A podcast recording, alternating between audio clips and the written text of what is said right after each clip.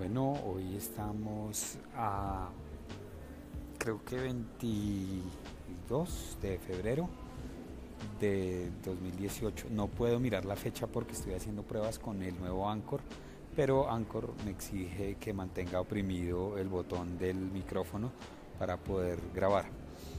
Eh, hoy eh, estoy celebrando los nueve años de estar en Twitter, así me lo expresó la plataforma esta mañana, temprano. Me invitaba a compartir un tweet y precisamente compartiendo ese tweet me encontré con otro de un eh, eh, de una cuenta que yo sigo que se llama Historia de Colombia, en donde presentan eh, en una foto a dos políticos de la década de 1980, uno conservador y el otro liberal, en donde se contraponían y eran respetuosos, muy al contrario de lo que sucede hoy en día, ¿no? Y, bueno, estos dos personajes se los llevó la violencia. Uno es Álvaro Gómez Hurtado, quien fue inmolado acá muy cerca donde estoy grabando este episodio podcast con Ancor, eh, en una universidad de su propiedad, la Sergio Arboleda. Y el otro es Luis Carlos Galán Sarmiento, que fue asesinado eh, en un municipio aquí cercano a Bogotá que se llama Suacha, en la plaza central de Suacha. Para aquellos que conozcan un poco la historia de nuestro país, saben que Colombia pues definitivamente ha sido un, escenario de violencia política durante muchísimos años.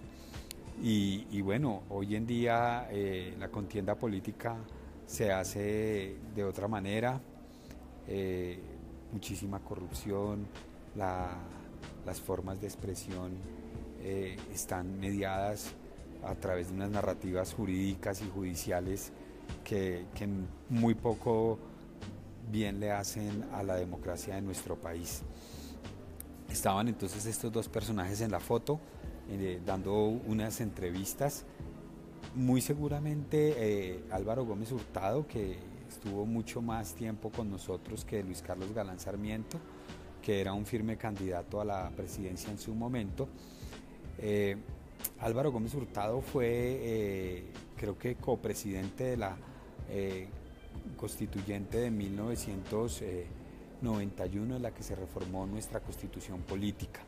Entonces, hoy recordaba yo esta situación de la política colombiana en vísperas de las elecciones electorales de Senado y Congreso en nuestro país.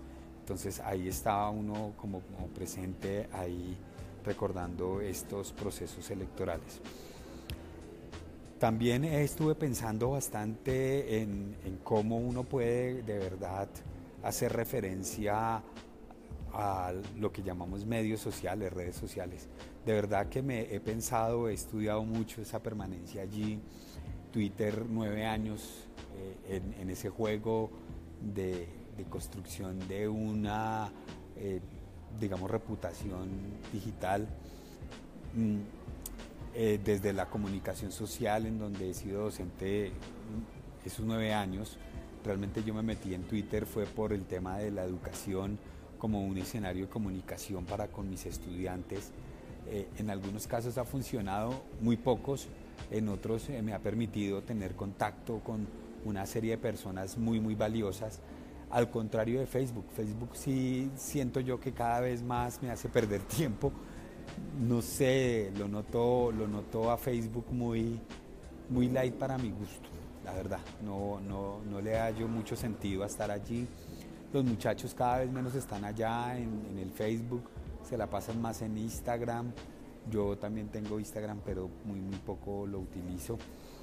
Y, bueno, hoy estamos por eh, arrancar un ejercicio con los estudiantes de procesos, eh, de diseño estratégico de procesos y redes de comunicación, en donde, en donde estamos hablando un poco de cómo, qué son las redes sociales realmente, cómo se componen, y nos damos cuenta que las redes sociales existen más allá de plataformas como Twitter o como Facebook. Entonces vemos eso en un horizonte en donde necesitamos fortalecer todos esos vínculos sociales y afectivos que tenemos en la vida. El ejercicio precisamente para hoy jueves y mañana viernes con cada uno de los grupos es construir nuestra, nuestra red de, de interacción cara a cara, bien sea en el salón de clases, en eh, la familia, en el trabajo. Ahora bien, uno podría integrarle elementos tecnológicos también, Que eso podría ser una propuesta interesante allí a abordar desde este, este ejercicio que se les propuso a los estudiantes. Vamos a ver con qué nos salen y de pronto hasta me arriesgo a, que hagamos un podcast ahora en clase. Por ahora llevo 5 minutos y 36 minutos, lo cual quiere decir que Anchor cumple la posibilidad de hacer eh, episodios ilimitados y gratuitos. Chao.